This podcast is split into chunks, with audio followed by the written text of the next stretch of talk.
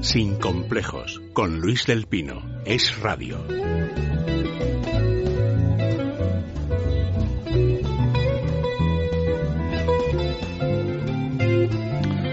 Don José Luis Fernández, muy buenos días. Buenos días. Don Luis Fernando Quintero, muy buenos días. Muy buenos días, don Luis. Don Carlos Cuesta, muy buenos días. Muy buenas.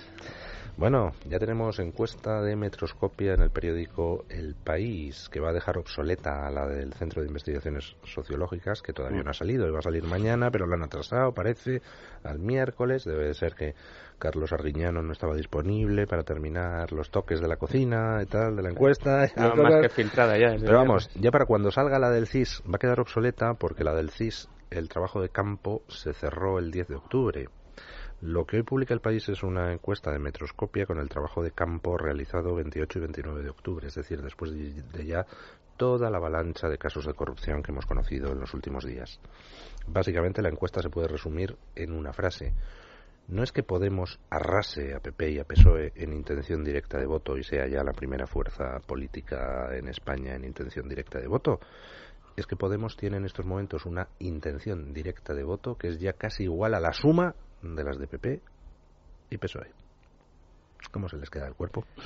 Bueno, pues no sé si debatirme entre la sorpresa o el susto, aunque Sí, sorpresa porque efectivamente muchas encuestas de las que habíamos conocido hasta ahora daban intención directa de voto, lo que es la respuesta directa y en caliente del ciudadano a la pregunta de a quién votaría usted. Eh, ya han arrojado en otras ocasiones que Podemos podría ser la primera, la primera fuerza. Luego, evidentemente, en las encuestas hay que meterles lo que se le llama la cocina, que no tiene por qué ser eh, una expresión peyorativa eh, o negativa directamente, sino porque evidentemente entran variables como el recuerdo de voto, etcétera, unas ciertas variables que tratan de ajustar esa respuesta a lo que podría ser una proyección real más realista de, eh, de lo que podría suceder en unas elecciones, ¿no?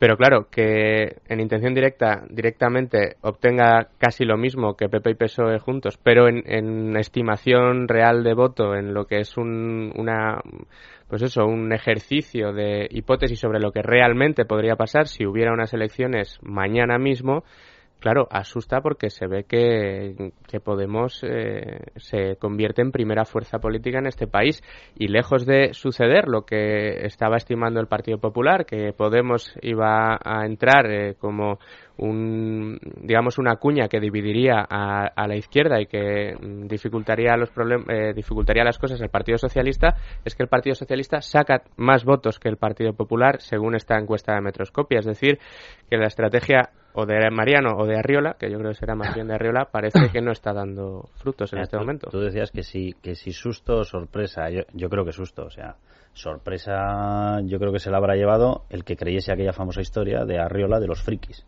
Bueno, pues cuando tú eh, estás decidido a no tomarte en serio determinada cuestión, porque es que además vas diciendo por ahí que es que te interesa, porque esto va a debilitar y que va a dividir el voto de la izquierda, y tú dices, bueno, eh, yo no sé si, si ya es que no saben de lo que están hablando o, es que intencionadamente cometen errores para tapar los anteriores, no lo sé, o sea, ya no llegas a saber muy bien cuál es la versión de una, de una eh, concatenación tan brutal de errores y de barbaridades en el análisis electoral, ¿no?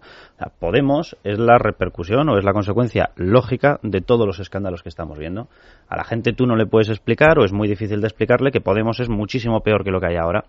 La gente lo único que ve es lo que hay ahora y explicarle lo que va a llegar, pues teniendo en cuenta el desencanto brutal en el que han caído por los inmensísimos casos de corrupción, es muy complicado. Y de eso se benefician estos señores, amigos del leninismo amable. Pero claro, es que explicando el leninismo amable de estos señores y sacando lo que son estos señores, hemos quedado cuatro o cinco. Porque es que la propia gente del Partido Popular muchas veces tenía orden de devaluar este fenómeno. Es decir, no, no os preocupéis, son cuatro gatos, no, ya veréis, nos vienen de maravilla para debilitar la izquierda. Bueno, hoy, Monago dice en un periódico que no le importaría pactar con Podemos, ¿eh? Pero, pero bueno, vamos a ver, yo creo que aquí la situación es, yo creo que esto es la crónica de una muerte anunciada, o sea, aquí lo que estamos en una situación de, de, falta de, de, una, de una respuesta a la ciudadanía por parte de los dos grandes partidos, y que simplemente lo que están dedicándose, lo que está saliendo, es que se lo están llevando crudo, están metiendo mano continuamente en la caja, enriqueciéndose cuando la gente lo está pasando mal, no hay ninguna respuesta eficiente y por tanto lo que podemos plantear es algo que cualquier ciudadano puede decir que está de acuerdo, decir, oiga, hay que luchar contra la corrupción, yo el primero, ¿eh? hay que evitar el fraude fiscal, yo el primero, hay que acabar con los corruptos, yo el primero, ¿no? Lo que no dicen es cómo lo van a hacer pero la, la, gente lo que está es harta y los dos grandes partidos no están dando respuesta. Fíjate, José Luis, yo creo que casi hasta dicen cómo no lo van a hacer. Sí. Porque tú lees las propuestas que han salido estas semanas, con todo lo que está encima de la mesa. El uno con los seres, los fondos de Ah. formación, Pretoria para arriba y para abajo. El otro con Púnica, Gürtel, no sé qué. Y lees las medidas que han sacado y dices, Es que- "¿Pero ¿esto qué es? ¿Un juego de niños? Claro. Dice, y me comprometo a alargar las penas por no sé qué. Pero si el problema está en que no los pillas ni a uno. Sí, el problema está en que tienes la justicia mañana, es que la fiscalía no actúa, que la policía está con mandos políticos. La gente está harta de, de declaraciones. Es decir, este gobierno del señor Rajoy lleva dos años diciendo que va a implantar medidas anticorrupción. Oiga, ahora.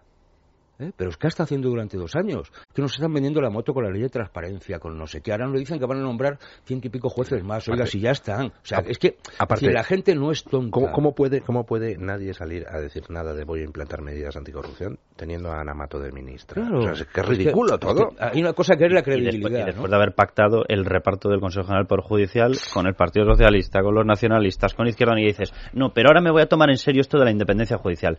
Pero si hace dos años que usted ha condenado a muerte la independencia judicial en España. Pero toda la gente no se lo cree, dice, oiga, porque al final, la independencia del Poder Judicial, oiga, si al final el gobierno de los jueces que va a nombrar los jueces del Tribunal Supremo, que son los que van a juzgar a los políticos, pues oiga, ¿dónde está? Oiga, porque usted no, no- no ha metido mano a todo el tema de los aforados o a los aforrados, que en el fondo es lo que estamos hablando. Es decir, bueno, o sea, yo comentábamos antes, es decir, a mí me recuerda ese viejo chiste, es decir, que se utiliza para mil cosas, ¿no? Es decir, ante esta situación de convulsión y tal, se reúnen los principales líderes de los grandes partidos, se sientan a hablar, están en el campo al borde de un precipicio y un temblor, el precipicio se hunde, se caen todos. Entonces todos nos preguntamos, ¿quién se salva? Muy sencillo, señores, España. ¿Es así? Es decir, ya está bien, es decir, los dos grandes partidos o cambian o los haremos cambiar. Y lo que estamos todos demandando es qué cambio este país necesita. Mire, o sea, la encuesta lo que pone es un panorama de ingobernabilidad de este país, ¿eh? Esta o cualquier otra. Decir, porque me da igual, vamos a tercios o a cuartos. Es decir, 25% para PP, 25% para PSOE, 25% para Podemos, 25% para el resto de partidos. ¿Cómo se va, cómo se va a gobernar? No, yo permítame, que es usted un optimista de la vida. don- Bueno, muy Luis, gordo. Que, va- que- que esto es una situación ingobernable. No, no, no, un momento, un momento. Estamos a meses de las elecciones. Bien, bien. De mayo a aquí, Todavía, Podemos- a- en vez de cuartos podemos- serán, alguno tendrá 50. Podemos está subiendo a razón de más de un millón de votos por mes. Un millón de votos por mes. De aquí a las elecciones, como no haya algún tipo de rectificación por parte de las élites de este país, de aquí a las elecciones Podemos tiene mayoría absoluta. Pero Bueno, vamos, pasa a ver, vamos a ver, don Luis, cómo se configuran encuesta- gobiernos autonómicos. Esta encuesta ¿eh? tiene otro, otra lectura adicional que yo creo que también es importante de calado. Eh, si no recuerdo mal, por la he leído esta mañana, creo que hasta un 40% de los que dicen que votarían a Podemos dicen que lo votarían. 42%, sí. Un 42% dicen que le votarían, aunque no están en nada de acuerdo con las propuestas que, que propone, valga la redundancia, Podemos. Esa es la clave. Pero, claro, eh, pero, la- pero la- claro, esto es, un, es- esto es una derrota de Partido Popular y Partido Socialista, pero es que eh, hay alternativas en izquierda y derecha que no sean eh, mm, leninismo amable o, o la- el totalitarismo que propone Podemos y que están bajando. UPyD baja en intención de voto 2011 ahora, Ciudadanos ni aparece No, en baja, las- baja no, sube, sube lo que pasa, sube muy poquito. no, en intención directa igual, pero en intención de voto 2011 ahora del 4,7 al 3,4 según veo ahora mismo en, el, en los, Ah, en los sí, gráficos tiene de información razón, de sí. resultado electoral. Baja en intención de voto también UPyD.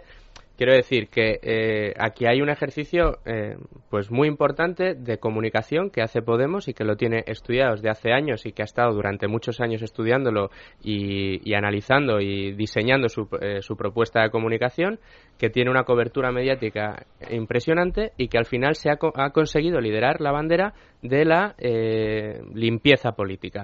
Pero tenemos a UPyD, que es verdad que tiene una líder que es Rosa Díez, que no está haciéndolo precisamente bien últimamente y se está presentando como una mm, aquí mando yo y, nadie más y, no está gustando, está teniendo mala prensa y tenemos a Ciudadanos que sí que representa igual la marca más blanca dentro de lo que puede ser eh, la tendencia liberal más conservadora en, en España que tampoco está consiguiendo aglutinar el voto. Permítanme que hagamos una breve pausa publicitaria y vamos a analizar precisamente eso. Lo, lo sorprendente, bueno, en mi opinión no, de que haya casi la mitad de gente que dice que va a votar a Podemos, a pesar de que no está de acuerdo, dicen ellos mismos, con lo que Podemos defiende.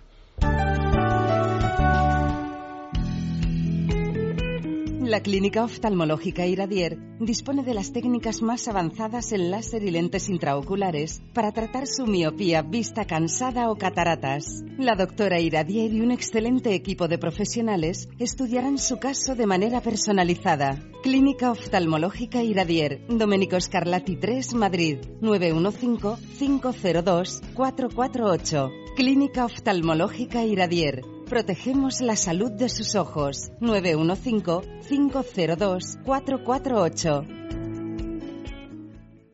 Seguramente ya conoces Masical. Y sí, si lo anunciamos es por un motivo evidente.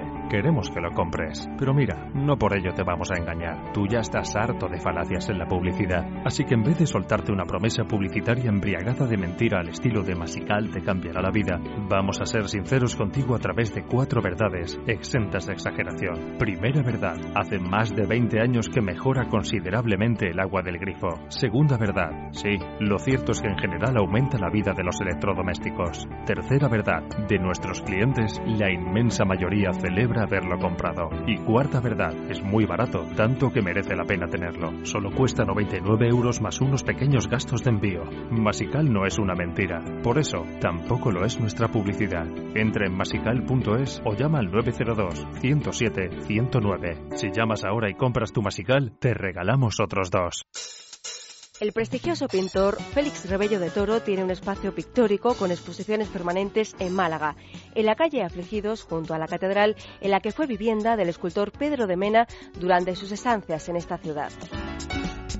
Este museo, que contiene 132 obras del pintor Rebello de Toro, presenta ahora una serie de pinturas, muchas desconocidas por el gran público, de entre 1935 y 1949, la época de iniciación del artista.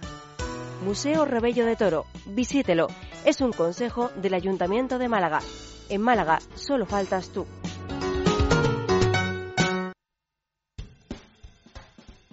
Sin complejos, con Luis del Pino. Es radio.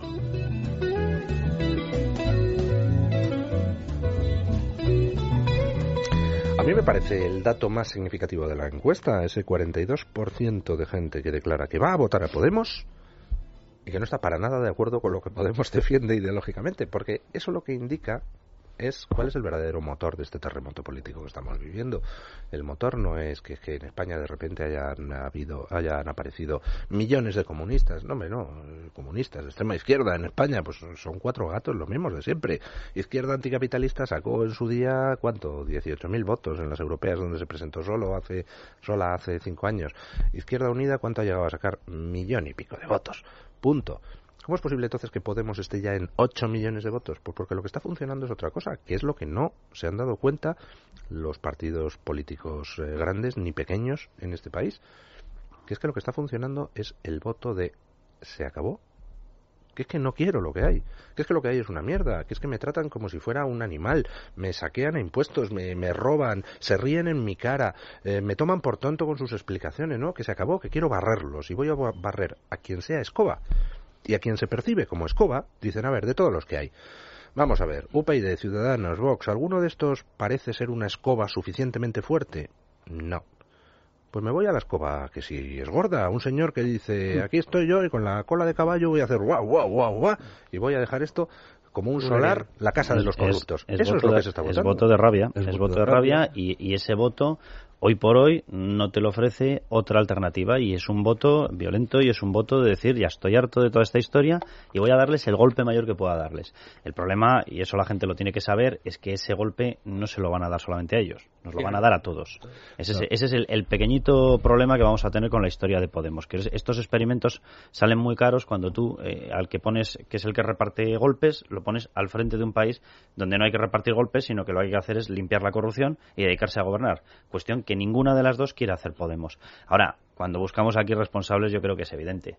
Yo ya es que se me ha olvidado cuánto tiempo llevábamos hablando de que el tema de las cajas iba a explotar, que era un mangoneo de políticos que estaba pensado para financiar partidos y financiar armarios B en, determinadas administraciones, con lo cual se pagaba, decían, ¿qué de obra social se hace? Ya obra social que estaba presupuestada por las comunidades autónomas. Y en vez de hacerlo la comunidad autónoma, te lo acababa haciendo la caja. qué maravilla de sistema, ¿eh? Es decir, tú te lo guardabas, podías tener ese dinero para chapuzas mil y mientras te lo hacía la caja. Y, y además dabas la sensación de que, fijaos qué bien vivís, porque como os he repartido créditos para que os compréis un adosado, ya sois ricos. Pues no, no sois ricos, estáis endeudados hasta las cachas. Eso las cajas. El comportamiento general en todo el resto en mangoneos inmobiliarios, en mangoneos de suelo, en recalificación yo no sé cuánto tiempo llevábamos diciendo que esto iba a explotar y todos los partidos o los grandes partidos mirando al infinito diciendo, no, esto es eterno, no os preocupéis, es eterno. Y la sensación de esa, ese mantra que repiten los políticos. Hemos pasado del mantra de la presunción de inocencia que se enarmolaba hace, hace poco, poco tiempo al de ahora, de no todos los políticos son iguales, la mayoría de los políticos, que ya esta semana no sé las veces que lo he oído, no, no, es que la mayoría, esto es una pena porque la mayoría de los políticos son gente honrada, son gente que trabaja para servir, que eso, el problema es que la sensación que tenemos a día de hoy, la sensación que tiene cualquier español al que le pongas un micrófono por delante para que exprese precisamente lo que le pasa por la cabeza es que eso es una mentira como una catedral. Y da la sensación de que la mayor parte de los políticos en este país, sobre todo los que tienen responsabilidades de gobierno en ayuntamientos, diputaciones, comunidades autónomas y en el gobierno central, pues no son precisamente gente honrada. ¿Me permite usted que haga una apostilla complementaria a lo que usted ha dicho? Es que, claro, cogemos cualquier partido de los grandes de este país y decimos, ¿son todos ladrones? No, no. Los ladrones, pues posiblemente sean una minoría, un 5% del partido, pongamos, por poner un número. Pero claro, al lado de ellos, pues hay otra serie de personas que no son directamente ladrones en el sentido de meter la mano en la caja, pero que son personas que no han tenido inconveniente en colocar a su cuñado, a su amante, a 65 miembros del partido, a tres correligionarios, a otro tío con el que juegan al fulbito los domingos por la mañana. Es decir, no han cometido ninguna ilegalidad, pero han cometido numerosas inmoralidades, porque al fin y al cabo, si tú colocas a tu cuñado ahí sin que sea necesario para la administración pública, estás robando, estás robando del presupuesto público, aunque no sea un delito. Y de esos hay muchos más en los partidos. Y luego queda otra parte que estoy dispuesto a conceder, que es la mayoritaria, que son gente que verdaderamente viene a por la política a servir, que creía en unos ideales, que mm, lo que usted quiera, que no son ni ladrones, ni han colocado cuñados, ni nada de nada, pero resulta que han callado como muertos cuando, su cuando sus partidos violaban todos sus principios ideológicos, es decir, estafaban al votante, y han callado como muertos mientras veían a su alrededor a compañeros robando directamente o colocando a 100.000 cuñados. Entonces, ¿quién va a regenerar el PP y PSOE? Es que es imposible. yo, creo, yo, creo, que Carlos hablaba, por ejemplo, de las cajas. Bien, de acuerdo, todo el pufo que hay ahí lo hemos denunciado mil veces. Pero hay que ver, y entrando con lo que decía don Luis, todo lo que tiene que ver con, la, con las administraciones locales, que es donde ha sido, bueno, el acabose, ¿no? Donde hay con gran facilidad se ha metido el primo, al cuñado del vecino, se han creado empresas públicas para el colega, cosas absolutamente innecesarias, donde se ha dilapidado absolutamente riadas y riadas de dinero. ¿eh? Bueno, yo creo que aquí el problema de fondo es que todos estos que dicen que son buenos, que no están en esa pomada, es decir, que, van un poquito ahora de armas cándidas, de yo no me he enterado, oiga, alguna responsabilidad tiene usted porque estaba en el partido, ¿no? Hombre, es curioso al final que quien sale en todos estos ámbitos de la corrupción, quien sale en las fotos ahora, son los que salieron en las fotos antes, como los paladines de esos partidos habitualmente. Es decir, al pringaillo de turno del partido no le sacan en estas cosas. Es curioso que al final quien se ha beneficiado de este tipo de cosas son quienes han ocupado un cargo de cierta o alta responsabilidad en el partido, en muchos casos, ¿eh? se da este tipo de situación. Mira, yo lo que estoy pensando en esto a veces es Italia, ¿no? Cuando la época de Andreotti, eh, es decir, cuando al final aquel Partido Demócrata Cristiano revienta, el Partido Socialista Italiano revienta y surgen nuevas formaciones. yo creo que en España nos va a pasar lo mismo, ¿eh? Hay un momento en que los dos grandes partidos, eh, la partidocracia tradicional, va a reventar. Porque tiene quien la sostenga, ¿no? Que ahí, vamos a tener un problema quienes no creemos en, ninguna corriente de estas de izquierdas, ni mm. esta cosa que ellos llaman el leninismo amable. Yo llamarle leninismo amable a un movimiento que formó parte de un comunismo que mató a más de 100 millones de personas, es que ya es patético, por no decir insultante, ¿no? Pero quienes no creemos en eso vamos a tener un problema, y es, por la estrategia... No, y porque este gobierno del Partido Popular ha hecho una estrategia de medios que ha estado centrada en una cuestión. Es decir, mientras crecía Podemos, y oye, casualmente no tenía ninguna dificultad para ir de plato en al revés. Aquello era una cosa maravillosa, una alfombra roja para que pasasen y entrasen a todas partes. Cada vez que salía un satélite que podía conjugarse con la derecha, hablemos de Ciudadanos, hablemos de UPyD, hablemos de Vox, el, sistema de hundimiento y de desaparición mediática ha sido brutal. Y ha sido brutal eh, porque era la intención que fuese brutal y que tuviesen el anonimato máximo. El resultado es que en estos momentos llegamos a un momento en el que el lanzamiento mediático es tan brutal de Podemos que no tiene comparación, pero no con el de ninguno de los satélites, no, es que no tiene comparación ni tan siquiera con el del Partido Popular. O sea, han sido tan, tan, tan poco cautos con esta historia, tan bárbaros, tan descuidados con esta historia, que le han permitido entrar en todos los medios de comunicación a unos que lo que aspiran es a cargarse el sistema. Entonces, bajo la famosa frase aquella de los frikis y de que esto era una cuestión que iba a debilitar a la izquierda, han pensado que era una cuestión estratégica cuando esto es una cuestión vital para España. Y en estos momentos la derecha no tiene un bastión que lo regenere claro, es decir, tiene a Ciudadanos por un lado, tiene a Vox por el otro, tiene a UPyD que no sabemos muy bien, oye, si está más cerca de la derecha, si está cerca de la izquierda, no lo sabemos. Son constitucionalistas, pero ninguno tiene respaldo, ninguno tiene una capacidad mediática de beber ese voto, y mientras Podemos la tiene toda. Es decir, el monstruo que han creado es tan brutal que todo el voto del desencanto lo está absorbiendo el más bestia de la barraca. me, permite una, una postilla a lo que ha dicho don, don Carlos yo creo que es, eh, ese aspecto es muy, muy importante. Es decir, efectivamente se ha producido por parte de lo que podríamos llamar, entre comillas, poderes fácticos de este país, un ninguneo brutal, obsceno y perpetuo a UPyD, a Ciudadanos y a Vox, porque han dicho, no, aquí hay que mantener el chiringuito de PSOE-PP. Bueno, la estrategia se está demostrando que es suicida. la mayor parte de la responsabilidad de que el voto de la rabia se haya canalizado a Podemos la tienen quienes han ninguneado a los demás. Ahora bien, también es cierto que Ciudadanos, UPyD y Vox tienen que hacer examen de conciencia y darse cuenta de una cosa. Si de lo que estamos hablando, y la encuesta lo demuestra, es de que el motor principal del cambio en estos momentos es la rabia, entonces, la conclusión es clarísima. No puedes ir a la opinión pública a decirle, no, vengo aquí a hacer una reformita, no, vengo aquí a ser bisagrita, no, vengo aquí a decir que estos son malos, pero a lo mejor pacto en el futuro con ellos si tengo siete diputados. No, no, tienes que ir a decir, vengo aquí a arrasar, vengo a cambiarlo todo y vengo a castigar a los que nos han llevado a esta situación. Tienes que ir a demostrarle a la gente que tú puedes ser una alternativa moderada que canalice su rabia, pero que la canalice. y, a, ese análisis que, hacéis yo añadiría más cosas, pues yo eh, me niego a pensar que la mayor parte o toda la culpa del ascenso de Podemos lo tenga los medios de comunicación que le han dado voz y que le han dado presencia a medios de comunicación a, Podemos y a, yo no ya si es por, es por otra. ¿eh? sí sí sí, pero en cualquier caso es que yo creo que hay otros factores. Lo apuntabais a primera hora esta mañana o en tu análisis de, primera hora sobre la, la encuesta. Primero, el hartazgo sobre el Partido Popular, sobre el Partido Socialista, sobre sindicatos. Eh, José Luis, UGT y comisiones obreras han demostrado que eh, dentro de los entes sociales eh, que tienen poder en este país están también podridos hasta la náusea, en, en la patronal, en partidos pequeños que también han tenido. Izquierda Unida también tiene su, su parte de responsabilidad en todo esto, en lo que a comisiones obreras también se refiere. Creo que ya han contactado desde Estados Unidos a Cayo Lara para la siguiente temporada de The Walking Dead.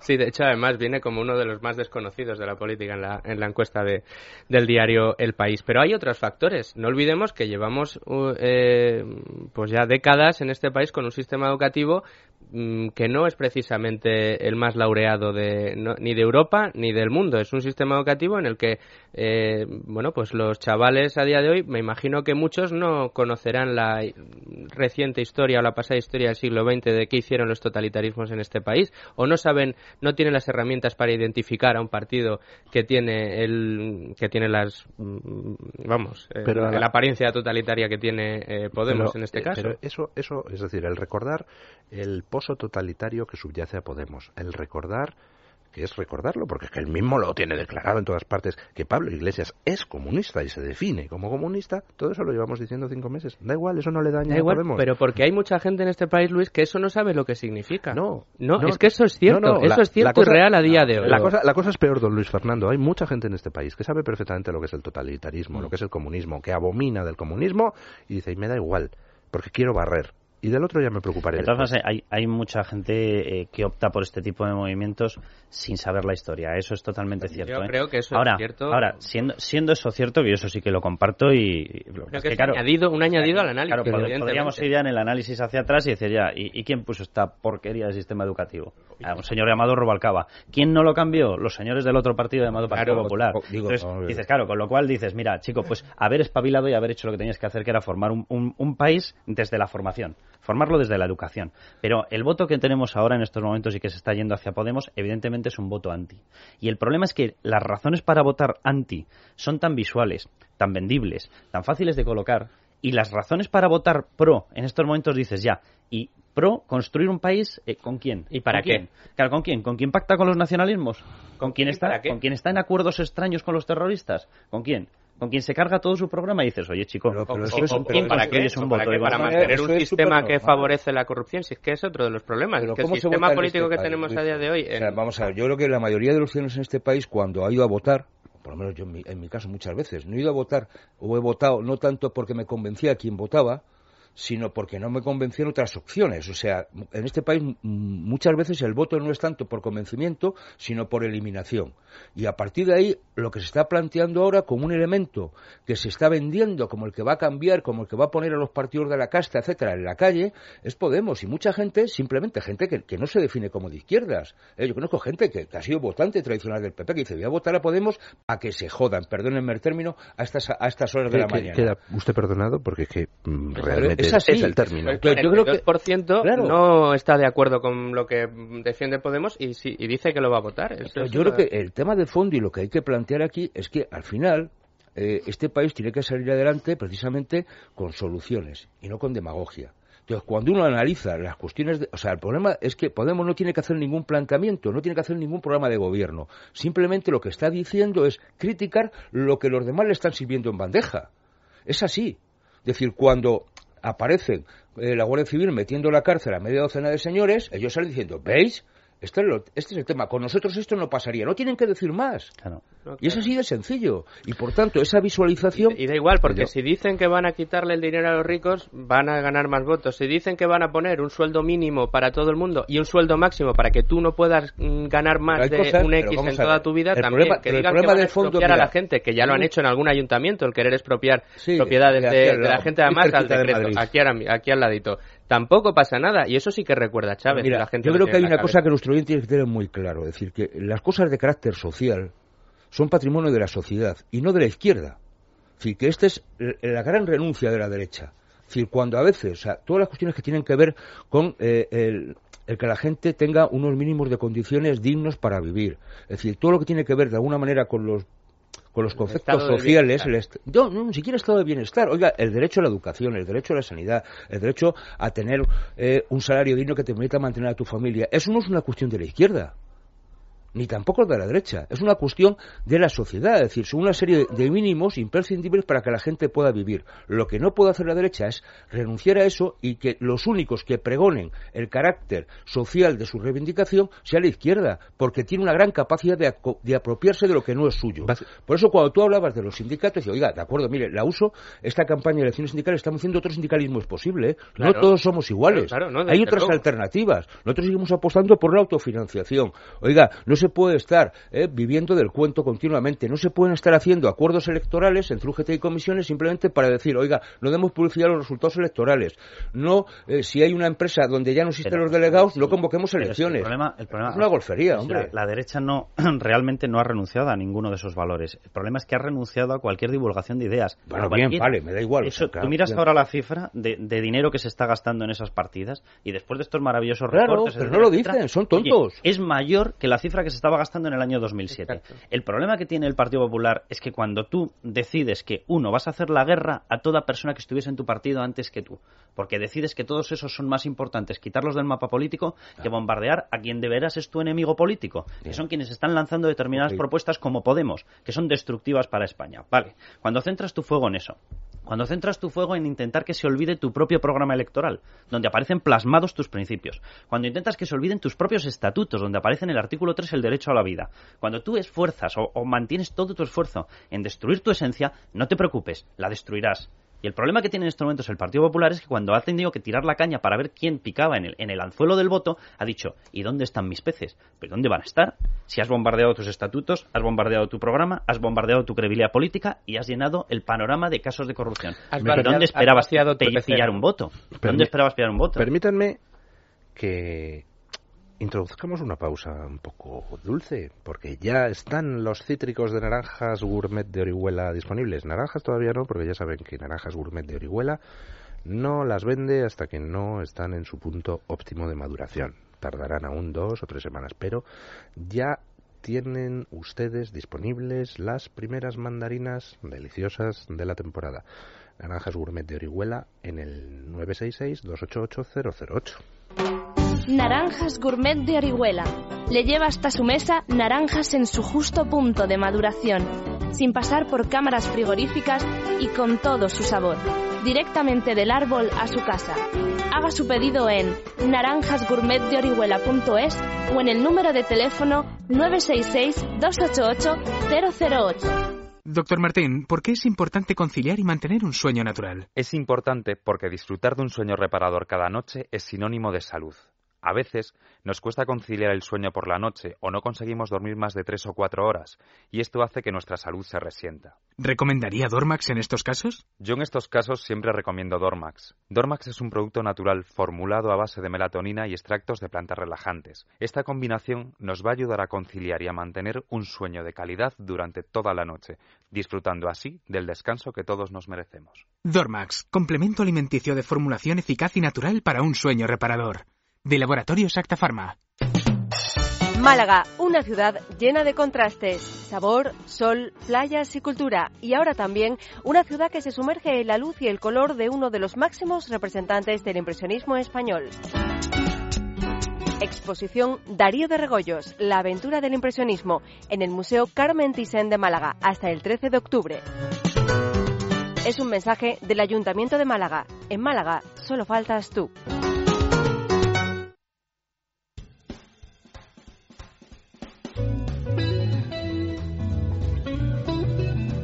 Sin complejos, con Luis del Pino. Es radio. Comentaba yo en las noticias a las 8, pues una diferencia fundamental en la encuesta de hoy entre PP y PSOE.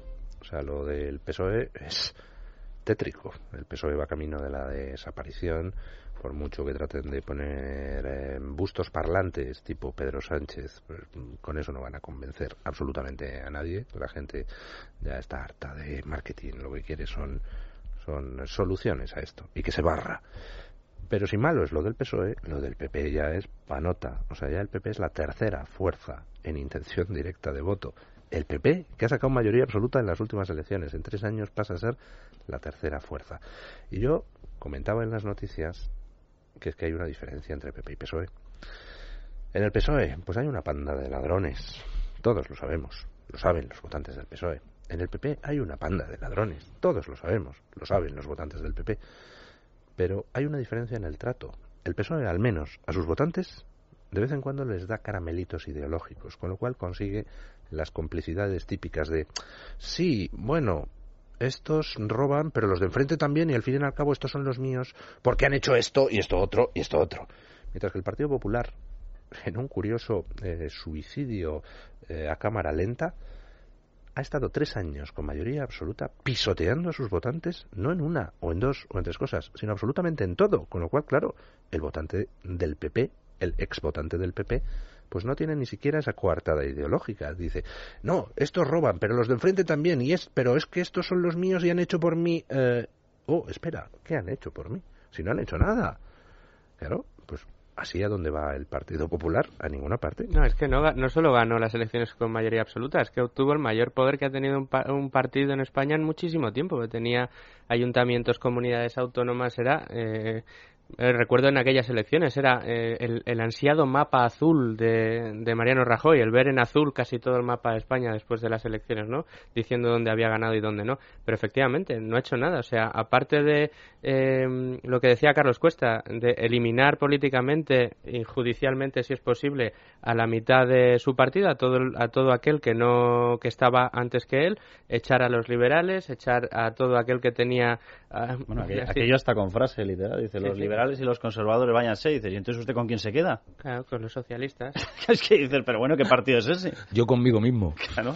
si echas a, toda esa gente, eh, incumples sistemática y, además de forma ordinaria eh, todos los principios que implantaste en tu programa electoral, es que eh, recuerdo que a Cristóbal Montoro lo oímos con varias semanas de diferencia, decir que lo que había que hacer era bajar impuestos y luego decir que lo que tenía que hacer, porque se veía obligado, era subirlos. Entonces, ¿dónde queda tu credibilidad ideológica? En ningún sitio. Se ha cargado el partido desde la base. O sea, mm, y, uno de los mayores responsables, si al final esa encuesta del país de, hoy se convierte en realidad de que aquí se instale una república prácticamente bolivariana, es, eh, es Mariano Rajoy. Es uno de los principales responsables de bueno, Yo, yo, espero que eso no pase, pero bueno. Yo espero que no, pero José Luis. no, no, pero eh, veamos las encuestas y seamos realistas. Pero no, no, quiero decirte, ¿por qué Rajoy en su día o el Partido Popular saca esa supermayoría absoluta? Porque la gente estaba hasta el gorro eh, de lo que había sido la política de los últimos años eh, de Zapatero, donde nos había llevado al huerto y sobre todo porque todo el mundo lo que yo creo que no le ha perdonado a Zapatero es que nos engañase que mintiese, es decir, que no nos contase la realidad de las cosas. Yo creo que si algo que los ciudadanos no perdonamos es que los políticos nos tomen por tontos, que no nos cuenten la verdad, que no nos digan las cosas. Y si nos van a pedir sacrificios, díganos que nos lo van a pedir y díganos por qué y para qué. Esto es el tema de fondo. Y eso es lo que lleva a que el Partido Popular en un momento determinado, primero con las municipales y autonómicas y después con las generales, configure ese mapa. ¿Por qué? Porque la gente está hasta el gorro de la mala gestión, ¿eh? de, la situación de caos que nos lleva el gobierno de Zapatero, es decir, ¿eh? paro, deuda, déficit. ¿Qué sucede? Que este señor, en vez de poner en marcha ese programa con el cual iba a remediar esa situación, lo que hace es todo lo contrario. Seguimos teniendo más deuda, más paro, más déficit. Mira, yo lo único esa, es la, triste realidad, desde, Desde que la historia de este país cambió, aquel eh, maldito 11 esto no ha terminado de rodar cuesta abajo. Y ahí es literal, o sea, a partir de ese momento entró un gobierno cuyo proceso y cuyo, cuyo verdadero proyecto era el de fraccionar la unidad de España, el de permitir el avance de los nacionalismos ya convertidos en independentismos totalmente desafiantes, el de fraccionar el sistema de reparto de fondos para privilegiar a aquel que más desafiase, el de acercarse a ETA, el de destrozar a niveles de deuda, el de quebrar económicamente a las familias y a las empresas españolas. Eh, llegó, y lo decía perfectamente José Luis, el gobierno del Partido Popular con el encargo de desmantelar todo aquello Aquello se ha ido parcheando, pero no ha sido un desmantelamiento real, no lo ha sido, eh, y de hecho vemos en estos momentos el desafío separatista, que es una auténtica barbaridad. No se le han parado los pies como se le podría haber parado por la situación de quiebra real que tenía Cataluña dentro de, sus límites y de sus límites económicos. No se hizo. El tema de la doctrina Parot es evidente por donde ha ido, el tema de Bolinaga es evidente por donde ha ido, y el tema de la subida de impuestos es evidente que ha salido de esa manera por la negativa a reformar de verdad la administración. Es decir, se han parchado cosas, yo no voy a decir que no, pero no se ha dado no se ha hecho una enmienda a la totalidad. Y en estos momentos estamos a puntito de la tercera fase. Yo espero, espero que alguien de estos lumbreras que nos han llevado hasta esta situación, a un lado y al otro, empiece a recapacitar sobre el futuro que tiene este país si esto cae en manos de Podemos. espero que empiece a recapacitar. Yo, de cara a ver cómo. Vamos a ver, lo que estamos viendo es que a fecha de hoy, con estas encuestas, gana las elecciones Podemos. Y de aquí a que se celebren elecciones, hay dos factores que van a jugar en favor de Podemos. Uno, que va a seguir el, goteo de corrupciones. Ya se ha abierto la caja de la porquería y van a continuar saliendo más temas. Y además, como la sociedad ya ha bajado su umbral de tolerancia tanto, cualquier pequeña corruptela nueva se va a convertir en un nuevo escándalo. Con lo cual, PP y PSOE están necesariamente muertos. Pero además, Podemos, eh, pues serán todos los radicales que se quiera, pero de tontos no tienen ni un pelo y están moderando su discurso a marchas forzadas y de aquí a las elecciones lo van a moderar aún más, precisamente porque el voto de la izquierda saben que ya lo tienen y ahora van a ir a por el voto de la derecha. Y se produjo, por ejemplo, bueno, se está produciendo en el, en el tema de Cataluña cada vez más claramente unas declaraciones de Podemos de desmarcándose de todo el rollo nacionalista y diciendo que ellos con, con el proceso independentista de la oligarquía catalana no quieren nada, que sí, que ellos respetan mucho el derecho a decidir, pero que ellos no son independentistas. Es decir, cabalgan esa ambigüedad, pero cada vez menos ambiguamente hacia el lado no nacionalista. Y están pasando cosas como, por ejemplo, hace dos días sabíamos que Podemos en Rota ha dicho que ellos no se suman a la marcha de la izquierda contra la base americana la típica marcha estúpida que se lleva celebrando años, con la cual la izquierda, que es una falsa izquierda, en lugar de defender los derechos de los trabajadores, coge y finge que es izquierda haciendo marchas contra la base de Rota. Y llega Podemos y dice, pues no me sumo, porque la base de Rota da puestos de trabajo y no hay estructura económica alternativa. Es decir, están sustituyendo los viejos mitos de la izquierda por pragmatismo. ¿Por qué? Pues porque a lo que quieren ir es al crecimiento transversal. Y ojo que recen Vox, UPyD y Ciudadanos porque Pablo Iglesias no salga de aquí a dos meses con una bandera española en un escenario. Porque como salga, vamos, tiene, no, la, mayoría absoluta, tiene dos tercios de la Cámara. Don Luis, don Luis, simplemente la sacará, porque, o sea, si hay un político que utiliza continuamente el término patriota, es Pablo Iglesias. Sí, si le miras los vídeos, habla, habla de patria muy, muy habitualmente, lo que quiere decir que está a puntito. Yo, que eso lo comparto, el edulcoramiento que está teniendo en su discurso, lo único que le dejaría muy claro a la gente es que es en el discurso.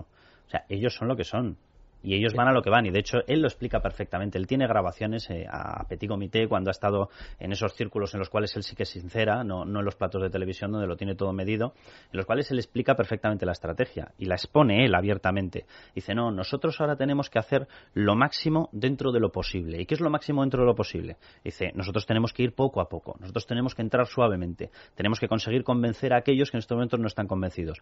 Para poco a poco ir haciendo lo que queremos y lo que queremos es lo que decía Luis Fernando lo que queremos es la expropiación, lo que queremos es un machaque fiscal a toda persona que sobresalga, pero no hablamos de por encima de 200.000 euros o 300.000 euros, no, que sobresalga de la media, que es lo que dicen ellos. La renta media en España está en 23.000 euros al año brutos, para que la gente se vaya haciendo una idea. Ellos saben perfectamente que esto no lo pueden decir. ¿Qué es lo que van a empezar a hacer? Copar esos nichos de desencanto, pues oye, ¿qué hace falta sacar la bandera? Dice, yo la saco. Igual que estoy utilizando un medio eh, de comunicación iraní pagado por el dinero de un asesino, como son los gobernantes iraníes. Dice, me da lo mismo. Y eso lo tiene en otro vídeo. Y lo dice él. Sí, sí, si a mí no me gusta esta historia de los iraníes. Ahora, si yo tengo que utilizar sus medios, es el mal menor. Es decir, estos señores van a mentir a todo el mundo con tal de llegar y poco a poco ir haciendo lo que ocurrió en Venezuela. Es que si me dejas, Carlos, eh, eh, no solo eso.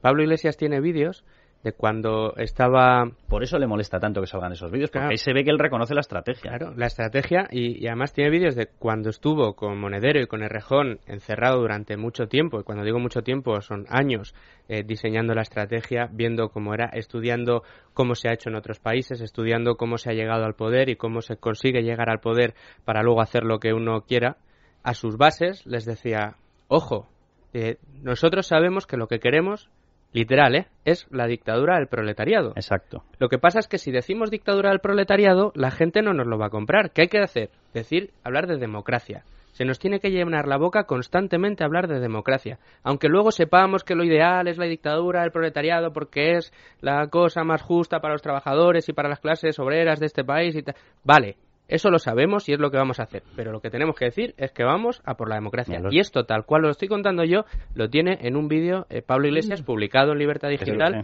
hace tiempo. Pero fíjate, Luis Fer, esto es una diferencia. Estos señores son estudiosos de la política y de los hechos políticos y por tanto lo aplican. Es decir, mientras que muchos de los políticos al uso normal eh, son gente que no tiene ni puñetera idea de lo que es hacer política, sino que simplemente han llegado ahí, bueno, pues porque, bueno, había que poner a uno, ¿no? Y incluso, bueno, pues queda bien, era un amiguete, o cómo se ha confeccionado. Esto es gente que ha estudiado, es decir, que se ha preparado, es decir, esto no son ningún tonto, ¿eh? para entendernos. o sea, quiero decir, son malos, que a veces, tontos no. bueno, por eso digo que son gente que es que ha trabajado todo el mundo de las ideas políticas, saben y tienen toda una estrategia de comunicación y que saben perfectamente cuándo tienen que subir el tono, cuando tienen que decir, fíjate que jamás los verás airados en un programa de televisión, jamás los verás con un mal modo. Jamás. Siempre serán los moderados. Bueno, Monedero es el más flojito y de vez en cuando se le escapa. pero, se ve que es una estrategia perfectamente. Porque monedero, tiene un problema de autocontrol eh, del cual se podría hablar mucho, pero vamos. Pero, pero, pero, pero, ¿eh? los, los, los dictadores, los nuevos dictadores, y, quien dice ser leninista es un aspirante a dictador y lo que quiere es machacarnos vivos, dejémonos de historias, han aprendido una cuestión y además la han puesto en marcha y se ha visto en Bolivia y se ha visto en Venezuela y ellos han aprendido que hay una una forma de dictadura mucho más suave, más fácil de presentar, admisible internacionalmente, que es lo que está ocurriendo, por ejemplo, en Venezuela. Dice, ¿yo para qué voy a meterme y anunciar que tengo una dictadura? ¿Yo para qué voy a hacer pasear a mis militares por las calles si puedo coger al estilo Stasi a un grupo de personas de camuflado? Bueno, pues no pasa nada. Y así la edulcoro. Y lo han aprendido a hacer. Y en Venezuela se puede ver. En el año 98 Venezuela tenía la misma renta per cápita que tenía Chile. En estos momentos es un país donde si tú haces una manifestación te disparan, donde no hay papel higiénico, donde no hay leche infantil, donde no hay nada, absolutamente nada, donde se violan los derechos de la oposición, donde los medios eh, de comunicación están nacionalizados. Es decir, es una dictadura absoluta. Pero ellos sabían que desde el año 98-99 tenían que ir haciéndolo poco a poco, poco a poco. Y de hecho Pablo Iglesias lo ha dicho 1.500 millones de veces. Dice, no, Venezuela es un país del cual eh, nosotros sentimos envidia. Es nuestro ejemplo. Él lo ha dicho claramente. Es decir, ellos van a, van a dulcificar ese mensaje para que cuele y una vez que estén dentro ya nos podemos preparar. Porque de ahí no salen, pero vamos, ni a tiros. Y una de, uno de los sitios donde mejor, se ve, eh, donde mejor se ve las contradicciones de Pablo Iglesias, de las recientes entrevistas que ha concedido, y yo animo eh, a que se, alguno de los oyentes, si quiere, lo, lo revise a través de Internet, me imagino que se podrá acceder, fue una que le hizo un, periodista que no es fruto, no, es santo de mi devoción precisamente, que es Jordi Évole en el, en el programa Salvados. Pero en aquella entrevista que le hace recientemente, creo que fue el fin de semana pasado, en cuestión de minuto o dos minutos consiguió sacarle unas contradicciones a Pablo Iglesias que a lo mejor pasan desapercibidas, pero si uno escucha las respuestas se queda un poco loco de decir que sea Jordi Évole el que te esté sacando precisamente las contradicciones, porque en una pregunta y en la siguiente decía que los empresarios son unos malvados especuladores que estaban acabando con el país. Los niños. Y luego en, la eh, pregunta siguiente cuando le decían, bueno, es que si vas a hacer todo esto, las empresas no van a venir a invertir a, España. Entonces decía, hombre, eh, los empresarios también quieren países que sean que sean... pero, atención al matiz, porque dice, es un niño al que hay que guiar. Un niño es una persona a la que no le reconoces la libertad de decisión. Pero eso es que tú, pero me tendrán, que tú diriges y al que tú llevas. Pero me tendrán ustedes que reconocer una cosa. Le, podrá, le pudo sacar todas las contradicciones que usted quiera, don Luis Fernando, pero el resultado es que cada segundo de ese programa, de esa entrevista de Salvados, se registró un nuevo afiliado a Podemos. Sí, sí, sí. Cada segundo. 3.600 a la hora. Entonces, que da, lo mismo, es decir, la gente lo percibe, un 42% de los votantes de Podemos, que sí, que no, no, nos gusta la ideología de Pablo Iglesias, que, que, que seguramente nos llevaría a un desastre, pero hay que barrer lo que hay. Es que llevamos en octubre un imputado cada cinco horas.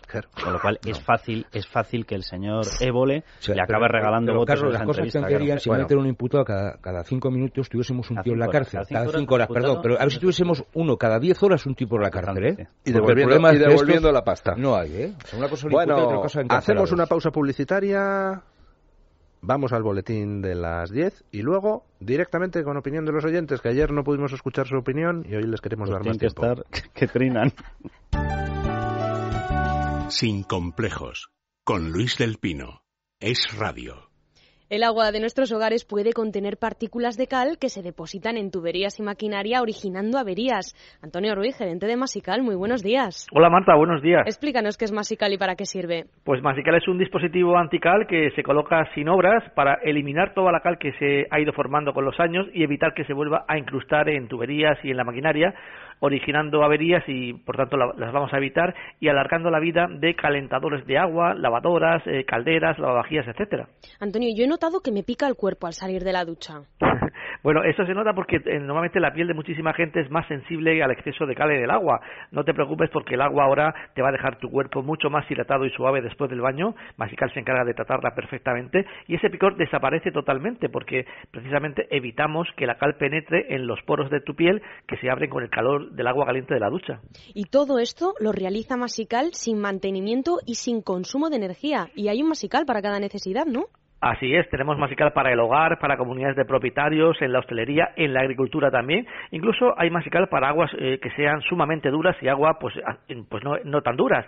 Eh, el masical se coloca mm, el mismo usuario en medio minuto, funciona durante más de 100 años, toda la vida, y además de tener esa garantía de funcionamiento ilimitado, lo podemos tener un año a prueba y si no nos interesa, lo devolvemos y recuperamos nuestro dinero. Pues ya solo me queda saber cuál es su precio, ¿es muy caro? Es sumamente económico, de hecho no tenemos intermediarios y eso hace que el precio se reduzca pues muchísimo. Un masical cuesta 99 euros más unos pequeños gastos de envío, pero a partir de ahora, prácticamente a las 10 de la mañana, los que llamen al 902 107 109 y eso sí que no digan que son oyentes de Es Radio, tendrán la promoción comparte y ahorra. Pagan uno, pero se llevan tres tres por solo 99 euros más gastos de envío para tres viviendas, con lo cual si se comparte tocamos cada uno a tan solo 33 euros. Muchísimas gracias Antonio y ustedes no lo piensen más, llamen al 902 107 109 902 107 109, digan que son oyentes de radio y pidan su masical.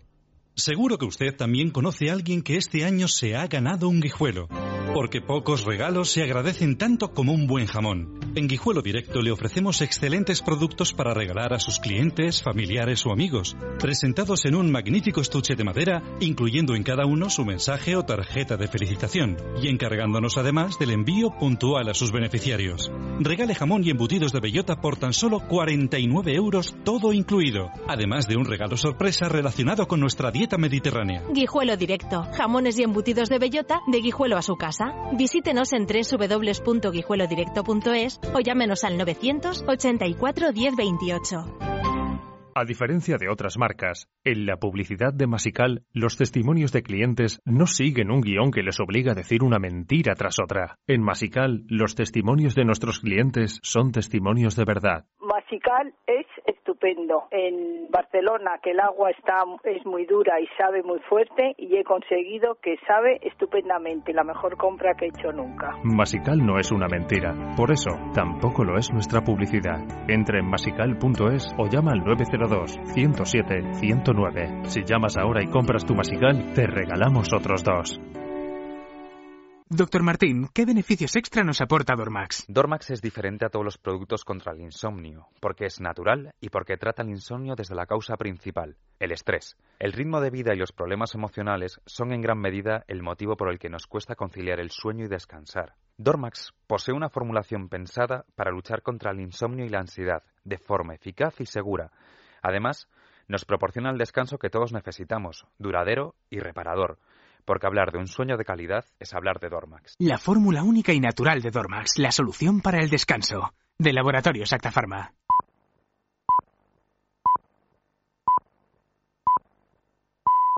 Son las 10, las 9 en Canarias. Es radio. Servicios informativos.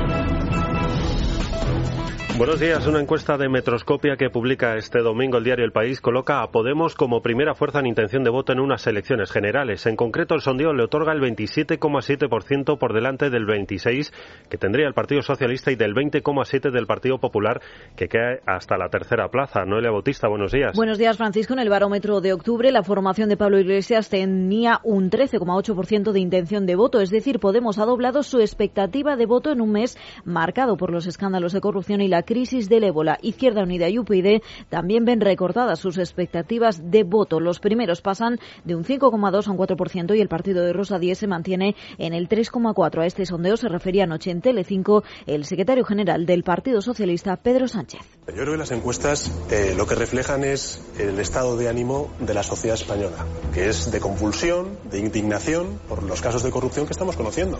Lo que dice la encuesta del país es que el Partido Socialista pues, está en condiciones de seguir creciendo y yo lo que voy a hacer es trabajar para ganar las elecciones en noviembre de 2015. Más asuntos. Interior distribuye por las cárceles madrileñas a los presos por la operación Púnica. El ministerio de Jorge Fernández Díaz está aplicando un criterio de dispersión similar al que se realiza con las redes de crimen organizado. De esta forma, Francisco Granados, uno de los considerados cabecillas, ha sido ya trasladado a la prisión de Extremera, mientras su socio en la trama, David Marjaliza, está ya en el centro penitenciario de Aranjuez. También ha sido trasladado el presidente de la Diputación de León, Marcos Martínez, que está interno ahora en la cárcel de Navalcarnero y no se descartan más traslados. Y sepan también que después de 26 días, Teresa Romero ya ha dejado la zona de aislamiento en la sexta planta del Hospital Carlos III de Madrid, después de que en la última analítica ya no haya presentado restos de ébola en fluidos. La auxiliar de enfermería ingresada desde el pasado 6 de octubre ha sido trasladada a una habitación convencional del centro en la quinta planta, donde ya ha comenzado a recibir visitas de familiares. La primera, la de su marido, que ayer en Telecinco hablaba por primera vez de la enfermedad del auxiliar. Yo una vez que ingresamos en el hospital, yo sabía que por Tere no podía hacer nada. porque ella estaba en las mejores manos posibles, con los mejores médicos, con sus compañeros de hace 15 años. Yo estaba aislado en la habitación de al lado y yo ahí no podía hacer nada. Entonces a mí cuando me dicen que quieren matar al perro, que según ellos es sacrificar, pues yo hago todo lo posible para intentar evitarlo. Tiempo ya para repasar lo más destacado de la prensa de este domingo. Rubén Fernández, buenos días. Buenos días. Podemos, protagonista de las portadas. El país, Podemos, supera al PP y PSOE, impulsado por la ira ciudadana. La formación de Pablo Iglesias lidera la intención de voto por primera vez, añade el diario de Prisa. Libertad Digital, el partido de Pablo Iglesias, decidirá si va con Izquierda Unida y ganemos a las municipales antes del 2 de enero. El Mundo, por su parte, lleva una entrevista con el presidente extremeño, José Antonio Monago. Yo sí pactaría con Podemos, dice. La vanguardia se desmarca con una entrevista con Pedro Sánchez. La ley no basta para resolver el conflicto catalán, dice el secretario general del Partido Socialista. Sobre corrupción, el mundo publica novedades con una conversación entre Granados y Marjaliza David esto tiene muy mala pinta, aseguran que dijo. La razón, por su parte, los casos de corrupción se atascan cinco años de media los juzgados. Hay más temas. A veces lleva una entrevista al presidente de Colombia, Juan Manuel Santos. España es el modelo para modernizar mi país. La razón, por su parte, entrevista al primer ministro francés, Manuel Valls. La izquierda debe modernizarse y Libertad Digital. Pedro J. desvela que los dueños del mundo le piden 100.000 euros por criticarlos. Es radio. Tiempo ya para los deportes del Real Madrid. Es nuevo líder de la liga. Jesús Sánchez, muy buenos días. Muy buenos días. Lo es al menos de forma virtual después de golear en los Cármenes al Granada 0-4 con goles de Cristiano Benzema y un doblete de James. El conjunto blanco se encuentra en estado de gracia. Luca Modric. Estamos en estado de forma increíble y no estamos satisfechos si hemos uno, dos, tres arriba. Queremos más, más, más. Los de Ancelotti aventajan ahora en dos puntos al Barcelona, que cayó en el Camp frente al Celta de Vigo por 0 a 1. Habla Luis Enrique. De creo haber merecido ganar este partido. Pero este es un deporte caprichoso que premia solo cuando metes la, pelota dentro y se puede dar este resultado. Se dan una semana simpática, ¿eh? una semana interesante y una semana que abre, que abre la vida. Bueno, pues el Barça dos puntos por debajo del Madrid y uno por debajo del Atlético de Madrid, que se impuso 4-2 al Córdoba y derrota de la Real Sociedad 0-1 frente al Málaga, aunque Arrasate de momento mantiene el puesto como técnico del, equipo vasco. Gracias Jesús, es todo. Volvemos con más noticias. Será a las 11 cuando sean las 10 en Canarias. Fue noticia. Quiero pedir perdón a los madrileños por ese error. Oiga, usted va a pedir perdón porque yo lo he hecho. ¿Es verdad que Susana Díaz no le deja tomar decisiones en el tema de los Tores? ¿Sí o no? No utilice una doble vara de medir, porque los expresidentes de la Junta de Andalucía no están ni siquiera imputados. No tengo ni he tenido ninguna cuenta corriente ni en Andorra ni en Suiza. Claro que habrá las urnas. ¿Cómo no vamos a hacerlo? La información no descansa este fin de semana. A la una y media de la tarde con Francisco Carrera. Es noticia.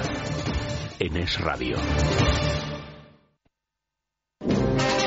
Es la mañana de fin de semana sin complejos. Madrid es radio.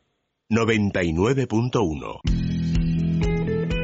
La Clínica Oftalmológica Iradier dispone de las técnicas más avanzadas en láser y lentes intraoculares para tratar su miopía, vista cansada o cataratas. La doctora Iradier y un excelente equipo de profesionales estudiarán su caso de manera personalizada. Clínica Oftalmológica Iradier, Domenico Scarlatti 3, Madrid, 915-502-448. Clínica Oftalmológica Iradier. Protegemos la salud de sus ojos. 915-502-448.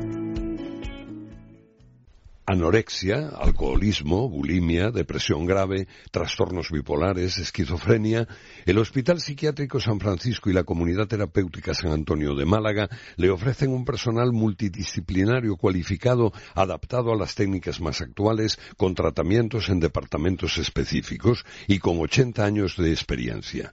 En la barriada residencial de El Palo, en Málaga, próxima al mar. Infórmese en el 952 20 14 64, 952 20 14 64 o en www.hospitalsanfrancisco.com. José, veo que al final te animaste a correr, ¿eh? Es que ha empezado la feria ya móvil y si no me doy prisa, con tantos descuentos los coches vuelan. Del 3 al 23 de noviembre, todos nuestros vehículos con descuento directo y ahorro de hasta 6.000 euros. Embajadores 139, abierto de 10 a 21 horas. Domingos y festivos de 10 a 15 horas. Ya móvil. Desde Arqueco queremos dar las gracias a todos los oyentes que han confiado en nosotros. Si tiene que alquilar o vender su vivienda o local comercial, siga confiando en Arqueco para su certificado de eficiencia energética. Llame al 600 204 205 o visite nuestra web www.arqueco.es. Además, ahora queremos ofrecerles nuestros servicios para la obtención de licencias de apertura y obra, proyectos y reformas. Arqueco, profesionalidad y confianza para sus proyectos de arquitectura y certificado de eficiencia energética. Arqueco, 600 204 205 o www.arqueco.es. Algunos nacen para estar en una escuela. Examen sorpresa.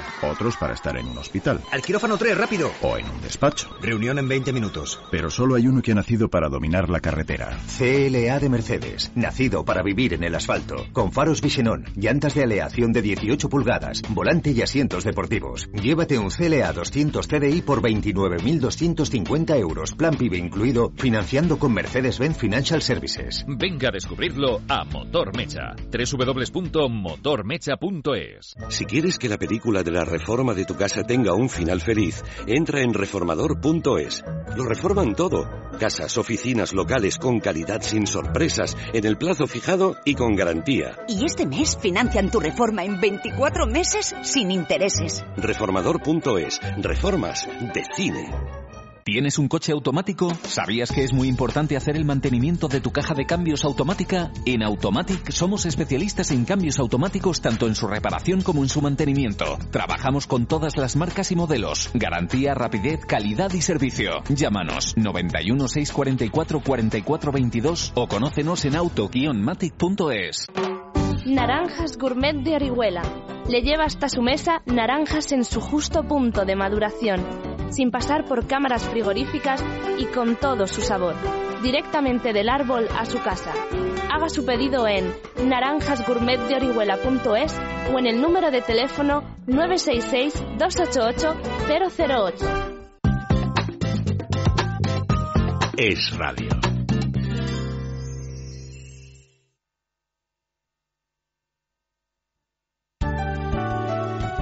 Sin complejos, con Luis del Pino. Es radio. Bueno, pues son las 10 y 10 minutos, 9 y 10 en las Islas Canarias y como ayer no tuvimos espacio para dar voz a los oyentes, mil perdones, pero es que la entrevista con Don Asís Timmermans estaba interesantísima y no podíamos cortarla, pues hoy hemos decidido dar más espacio para escuchar qué es lo que los oyentes tienen que decir. Una cuña y entramos a saco a escuchar lo que ustedes tienen que comentarnos o incluso reprocharnos. En Málaga se celebra la continuidad del octubre picasiano y lo hace con iniciativas como soltar decenas de palomas o exposiciones pictóricas como la de Diego Santos. Estará hasta el 23 de noviembre en la casa natal de Picasso, ubicada en la Plaza de la Merced. Es solo un ejemplo de que Málaga en cultura funciona. Ven y disfrútala. En Málaga solo faltas tú. Es un mensaje del Ayuntamiento de Málaga.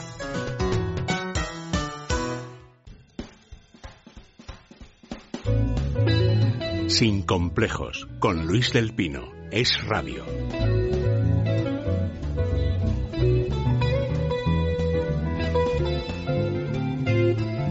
Doña Carmen Carbonel, seguro que están las redes sociales ardiendo. Pues la verdad que sí, además recojo comentarios, como usted decía, don Luis, de ayer y de hoy, todos a propósito de Podemos. Primero, a propósito de la entrevista a don Asís Timmermans y también en relación a la encuesta que publica hoy el diario El País. Eh, por ejemplo, dice Ana Richard, con Podemos controlando la justicia no solo deben temer los verdaderos corruptos, sino todo aquel que se le ponga enfrente.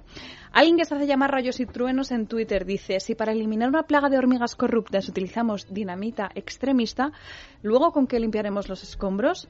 María José Martínez dice, la mayoría de la gente que tiene intención de votar a Podemos no sabe lo que significa el comunismo en el mundo.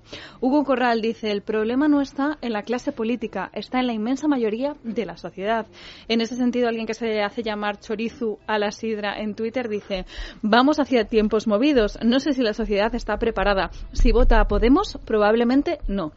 Rafael Clemente en Facebook dice, hay mucho ciego con Podemos. Podemos aglutina el voto del descontento porque es el partido más criticado desde el poder. Yo no les votaré, pero porque hay más partidos políticos. Si solo hubiera PP, PSOE, Izquierda Unida y Podemos, sí que no tendría dudas. Francisco Jesús Gata Díaz dice, la ventaja que tiene Podemos sobre los demás partidos es que la realidad es más descriptiva y más elocuente que todos los argumentos de los demás en justificarla. Juan Luis Guerra Durán dice, el problema de Podemos es que no tiene competencia, es un auténtico monopolio. Añade Julio Cárdenas Ciscar, Pablo Iglesias tiene carisma, lo que le hace tremendamente peligroso. Miguel Rodríguez, Podemos, desde luego, no será ni la solución a los problemas del país, pero los que han estado hasta ahora, mucho menos. Jamás vi tan a la deriva el futuro de esta nación. Misca Gris en Twitter dice, sé que a estas alturas decirlo de vale más malo conocido que puntos suspensivos no vale. No nos dejemos llevar por la rabia. José Navarro en Twitter también dice, la venganza, el aire y la rabia son muy poderosas, porque cuando aparece la rabia desaparece la inteligencia. Si esto es lo que guía el voto de este país, atención a lo que nos viene y hay un consejo que nos envía alguien que se hace llamar Gran Canarito en nuestro correo electrónico en sincomplejos.radio.fm, que dice, recomendación, no hablen tanto de Podemos, hablen de hacemos. ¿Qué hacemos para buscar soluciones? Hay que unirse para proponer estas soluciones. Yo ya he propuesto soluciones mil veces, lo llevo diciendo aquí, vamos, años, que había que acabar con ciertas cosas. Y meses en el terreno táctico diciendo lo que había que hacer, que había que retirar el apoyo, pero totalmente a PP y PSOE, y que caigan cuanto antes. Cuanto más tiempo hagan de tapón, peor, porque ahora están jugando con una mano atada a la espalda aquellos que podrían ser la solución. UPyD, Vox, Ciudadanos, pues yo creo que todos debemos poner nuestro granito de arena para que todos, los tres, puedan ir adelante. Si quieren juntos, juntos. Si quieren separados, separados. Pero vamos, no perder ni un minuto en criticarlos y al revés, darles el mayor aire posible, precisamente para que sean la alternativa. Podemos, porque PP y PSOE no la van a poder ser. No lo son. El problema quizás se encuentra un poco en ¿y ahora qué? ¿no? Lo que decía eh, ese oyente de ahora qué es lo que tenemos que hacer. Eh, yo estaba eh, reflexionando antes Mm, la verdad que dices, bueno, si nos ponemos en un escenario, pongamos por caso que de aquí a las próximas generales, municipales de por medio, eh, se produce en España un cambio tremendo eh, mediante el cual mm, Mariano Rajoy, a través de sus medidas, mm, una hipótesis, ¿no? Un futurible bastante poco poco realista, pero bueno, imaginemos qué pasa que España se convierte en un vergel. Mm, se acaba el paro, en pocos meses conseguimos crecer en empleo una barbaridad, crece la renta per cápita, vienen un montón de inversores, lo que no va a suceder, pues imaginemos que sucede. Es decir, que la estrategia de Rajoy, la de fiarlo todo a la economía en, su, en un momento, pues funciona y todas esas amenazas que además se están levantando ahora no suceden y no, no volvemos a ver cataclismos en bolsa ni nada parecido. Y de aquí a las generales tal, como usted, tiene toda la economía. Tal como usted está planteándolo, recuerda el discurso de los jerarcas nazis diciendo, no, pero Hitler está pensando en, en, un arma secreta con la que daremos la vuelta a esta guerra cuando ya tenemos a los rusos a las puertas de Berlín. Claro, claro. El problema es que, aunque eso sucediera, que no va a suceder, eh, no serviría de nada. O sea, el problema que tiene Mariano Rajoy a día de hoy es que eh, lo ha querido fiar todo a la economía, o al menos eso es lo que nos han vendido, y aunque la economía funcionara de aquí a las próximas elecciones, por lo que estamos viendo, olvídate, Mariano, eso no va a funcionar, eso no va a hacer cambiar el voto. Ese al 42% que está diciendo que va a votar en tu contra, aunque se tenga que tapar la nariz votando algo que no le gusta, eh, no va a dejar de hacerlo porque la economía funcione. ¿Por qué? Pues porque vas a seguir teniendo imputados, porque vas a seguir habiéndote cargado eh, las bases mismas de tu partido y porque la situación no ha mejorado. Uno, te lleva al otro, eh, Luis. Además, es que vamos a ver, cuando, cuando se hacían esos análisis que decían ellos que me voy a centrar solo en la economía, y un montón de gente, aquí lo hemos comentado 800 veces, dices, eh, ¿cómo te centras en la economía si no tienes seguridad jurídica? yo particularmente no lo entiendo.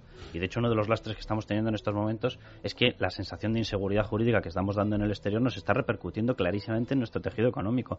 ¿Cómo, cómo eh, generas economía cuando tienes unas trabas administrativas tan brutales como las que tenemos en España con tres niveles de administración plagados? Porque antes estábamos hablando, decíamos, no está generalizado eh, la corrupción. Bueno, vamos a ver, tenemos, no voy a decir que sean los 1.200 diputados autonómicos los responsables, que obviamente no lo son, pero por hacer una comparativa, en España 1.200 diputados autonómicos. Bueno, pues tenemos 1.700 casos de corrupción judicializados. Hombre, yo no sé si esto es generalizado o no es generalizado. Lo que es es una locura y una barbaridad. Entonces, pensar que tú podías quitarte de la repercusión económica que tiene toda esa estructura administrativa sin quitarte la corrupción es una ridiculez, porque esa estructura administrativa es la que te está generando el maletín, el que se repercuta sobre el suelo, sobre el precio del suelo de forma artificial, el que se eh, esté permanentemente teniendo que pasar comisiones, etcétera, etcétera, por cada obra que tú haces el que se retrasen negocios, el que se retrase en la concesión de licencias porque hay un querido señor en el ayuntamiento que decide estar manoseando tu, eh, posible y futuro negocio. Es decir, es lo mismo. La corrupción repercute en tu economía y uno de los problemas que tenemos es eso. Y esa, esa, óptica miope de decir, no, no, yo solamente me centro en la economía.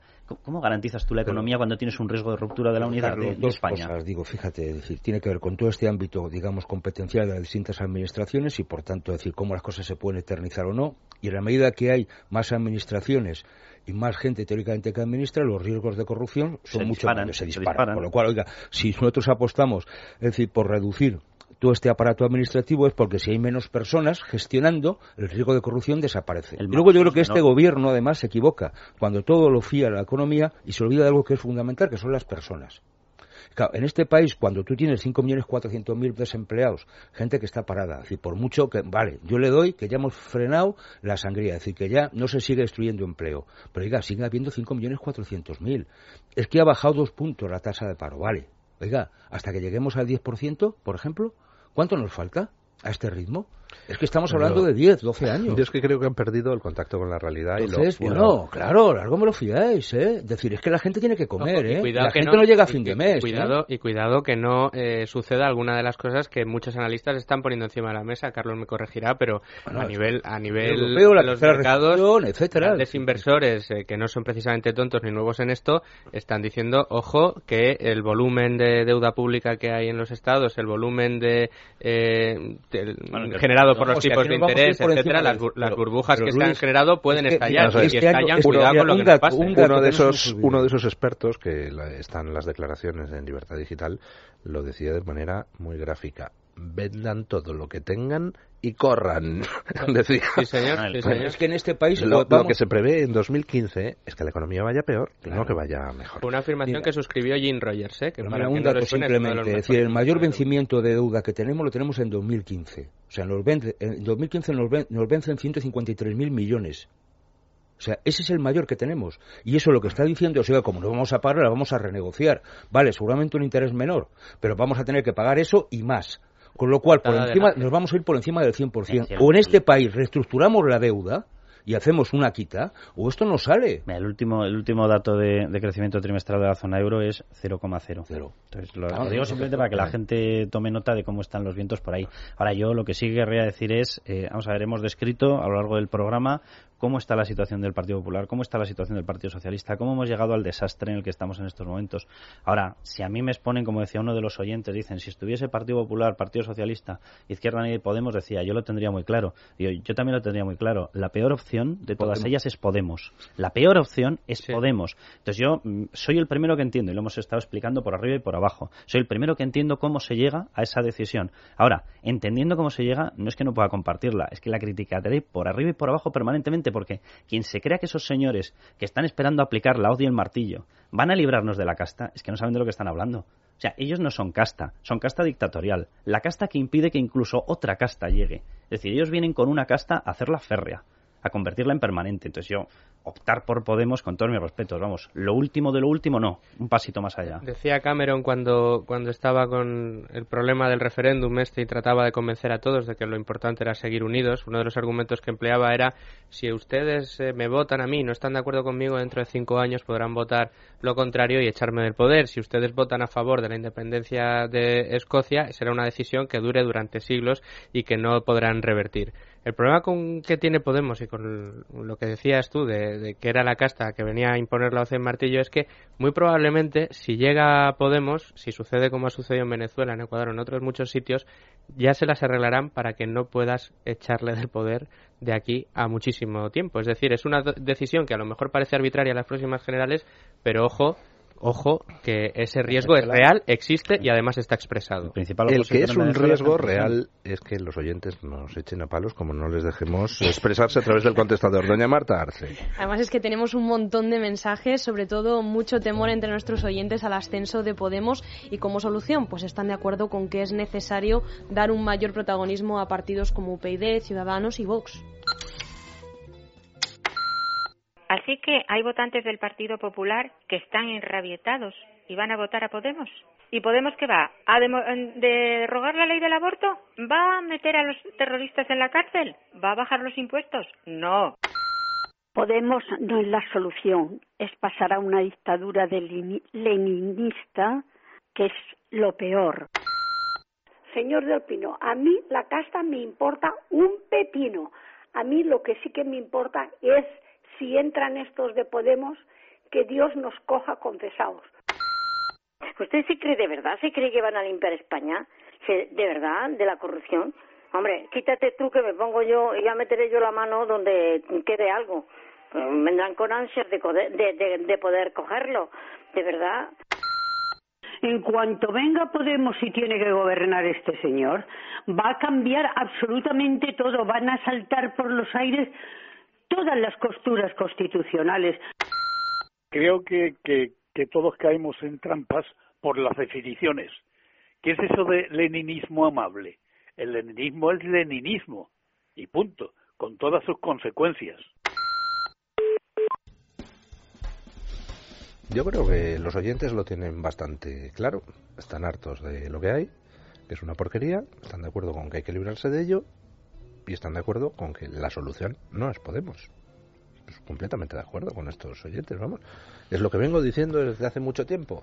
Hay que librarse de lo que tenemos y lo antes posible y que dejen de hacer de tapón. Y hay que impulsar alternativas moderadas, dispuestas a regenerar esto, a barrer con lo que hay, pero que no nos lleven a ninguna especie de, de limbo dictatorial, ¿no?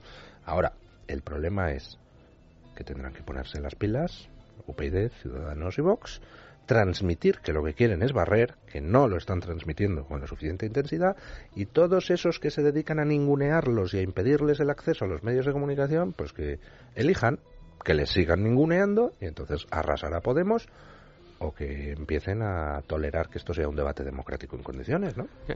Pero, don Luis, yo estoy de acuerdo en decir que tienen que esas alternativas, pero el término moderación, yo creo que eh, entendiendo en cuanto a opciones o en cuanto a, digamos, manera, a la forma de gobernar. demagogia, pero, no demagogia. Pero, pero, pero sí que yo creo que les, les pido de todas maneras estos partidos que sean mucho más, vamos a llamar, enérgicos, o sea, más propositivos, más contundentes. Es decir, que se puede ser moderado desde el punto de vista de las soluciones, ¿eh? y yo creo que en España, es decir, la mayoría social tiende a centrarse, ¿eh? de alguna manera, donde están los grandes nichos de votos, pero lo que no vale es, yo la sensación que tengo a veces con estos partidos es que, no sé llamar una cierta tibieza, ¿no? Es decir, que, que no acaban de salir diciendo y denunciando y diciendo qué es lo que están haciendo mal los otros, porque si no, al final eh, bueno, es que es más de lo mismo.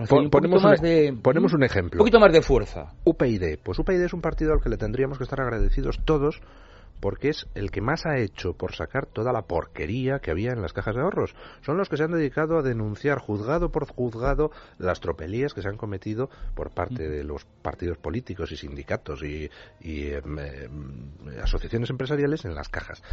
Les tendríamos que estar agradecidos. Pero ¿cuál es el problema? Que luego, a la hora de ir a la ciudadanía, además de hacerlo bien, que lo están haciendo bien, Tienes que conectar, tienes que enamorar, tienes que ser capaz de transmitir. Es que yo soy uno de vosotros, estoy tan jodido como estáis vosotros y voy a acabar con toda esta panda. Y eso a veces requiere ser un poco demagógico en la manera de hablar. Pues sí, pues requiere ser un poco demagógico en la manera de hablar. Luego habrá que plantear soluciones moderadas y que no sean irrealizables y, por supuesto, que sean democráticas. Pero hay que ser un poco más desgarrado, ir un poco más a saco y decir, esto se ha acabado, es que, es que vamos a un cambio de régimen. luego, fíjate, por ejemplo, la, estrategia que está teniendo Podemos e Izquierda Unida, eh, como todo el mundo sabe, vamos, son amigos míos, con toda la ironía hasta la máxima expresión, ¿no? no, he podido criticarlos más y los seguiré criticando porque me parece barbaridades lo que ellos defienden. Pero, sin embargo, cuando miramos la estrategia electoral, Izquierda Unida está permitiendo, y además está diciendo que va a ir con Podemos, que va a renunciar incluso a presentar ellos candidatos para ir con ellos. Es decir, la estrategia que están teniendo quienes beben el desencanto encanto de la izquierda está siendo una estrategia mucho más desprendida de lo que está siendo entre los eh, supuestos eslabones que pueden beber del, del desprestigio bueno, del lo de Izquierda Unida no es desprendimiento, es desesperación. Están diciendo que nos queremos unir a vosotros y, Pablo, aunque, sea por el interés que, aunque sea por el interés que quiero. Política, es que dice, ¿no? política todo es por interés, pero por lo menos están intentando formar una única carta. Es que cuando miras lo que está pasando... Podemos no quiere nada con Izquierda Unida, ¿eh? Ya, pero acabarán formando una única carta, porque de hecho van a acabar solicitando a Alberto Garzón, Cayolara y demás una silla en Podemos. Es decir, al final ellos mismos están destrozando al resto de, posibles cápsulas para que quede solamente una a la que votar. Cuando resulta que tú miras en el otro lado, y el debate que se montaba con la famosa historia de UPyD, dices, oye, ¿y si en vez de estar pegándose entre vosotros os unís? ¿Eh? Y a lo mejor resulta que conformáis algo fuerte, algo posible. Pero ahí, perdone, mucha de la culpa de que en estos momentos no se perciba UPyD, Ciudadanos, Vox como alternativa, también la tenemos quienes nos empeñamos en llevar a UPyD, Ciudadanos y Vox por donde no quieren ir. La campaña contra UPyD. Pues si no os unís es que Rosa Díez es dictatorial. Cada vez que perdemos un segundo de tiempo en decir ese tipo de cosas, pues Podemos continuar siendo la única alternativa al régimen. si se quieren unir, que se unan. si no, se no sumarán nada, si es que ese es el problema. No, vamos a ver. Puede, sí, sí porque, porque son electorados no necesariamente coincidentes. El hecho de que tú sumes, por ejemplo, tú sumas a Izquierda Unida con ERC, eso no quiere decir que los votos se vayan a sumar, ¿no? En el absoluto. reparto, lo que decía Luis Fernando, el reparto eh, de quienes realmente están eh, de acuerdo con el programa de Podemos. Es decir, Podemos en estos momentos está sumando a los suyos suyos, más a los que no son puramente suyos, pero les ven como una alternativa a, la decrepitud de la izquierda. Bueno, pues en la derecha, si fueses con una única carta, las posibilidades serían mayores. O, puedes ir, con las tres cartas.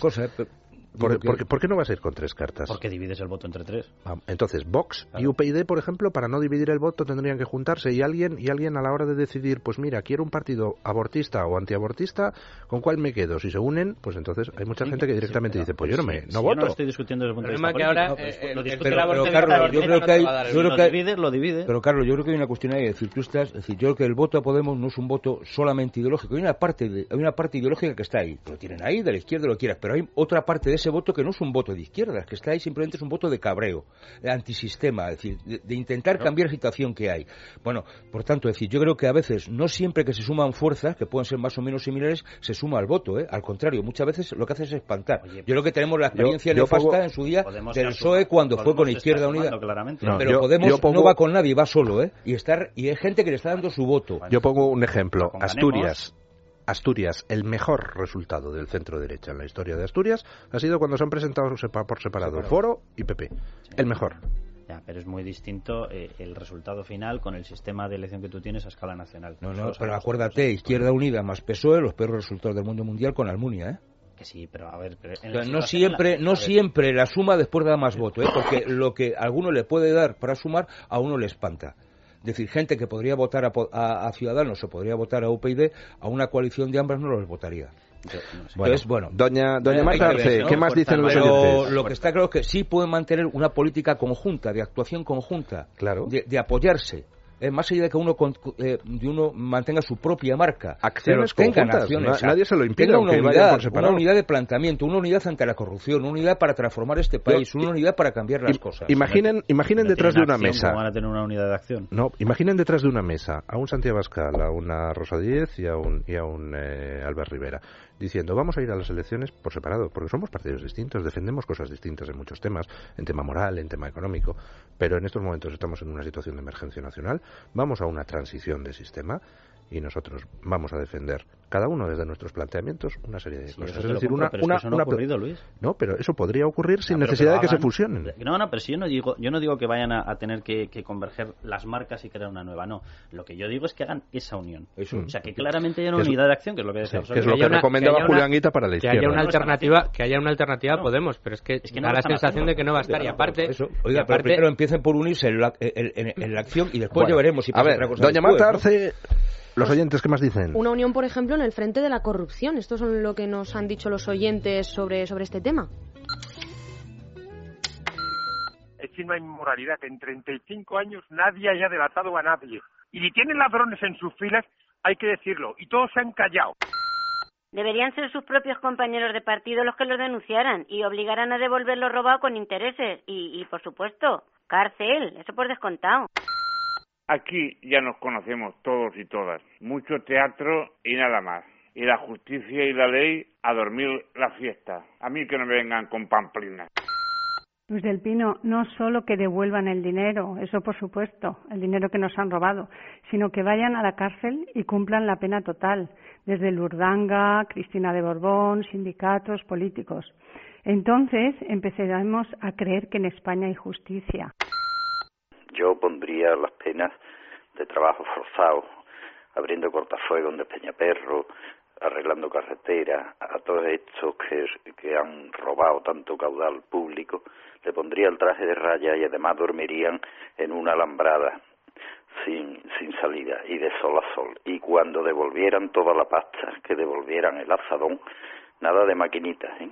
con un azadón, y entonces pues nada, que se vayan tranquilamente. Sí, señor, a la antigua, con una bola en los tobillos y trabajando en las carreteras. Hombre, por Dios, algunos, desde luego, yo creo que no han trabajado en su vida. Ya sería Uno pediría la bola de oro macizo. No, alguno, alguno estaría fabricando a través de la empresa de su cuñado las bolas de hierro. bueno, Don Carlos Cuesta, muchísimas gracias. Don Luis Fernando Quintero, muchísimas gracias. Don José Luis Fernández, muchísimas gracias. Y viva el sindicalismo verdadero y libre. Pues si alguien nos escucha, voten ustedes a uso en las próximas elecciones. Que caramba. Estupendo. No te ha hecho falta decirlo. bueno, hacemos una pausa publicitaria y nos vamos a hacer un viaje a la historia muy curioso con don Carmelo Jordá por las trincheras de la Guerra Civil Española que se pueden ver todavía en las proximidades de Madrid. Y después vamos a hablar de un libro que me tiene enamorado sobre Blas de Lezo que acaba de publicarse y lo ha publicado pues un amigo mío y de todos ustedes, don José Antonio Crespo, francés. Sin complejos, con Luis del Pino, es radio.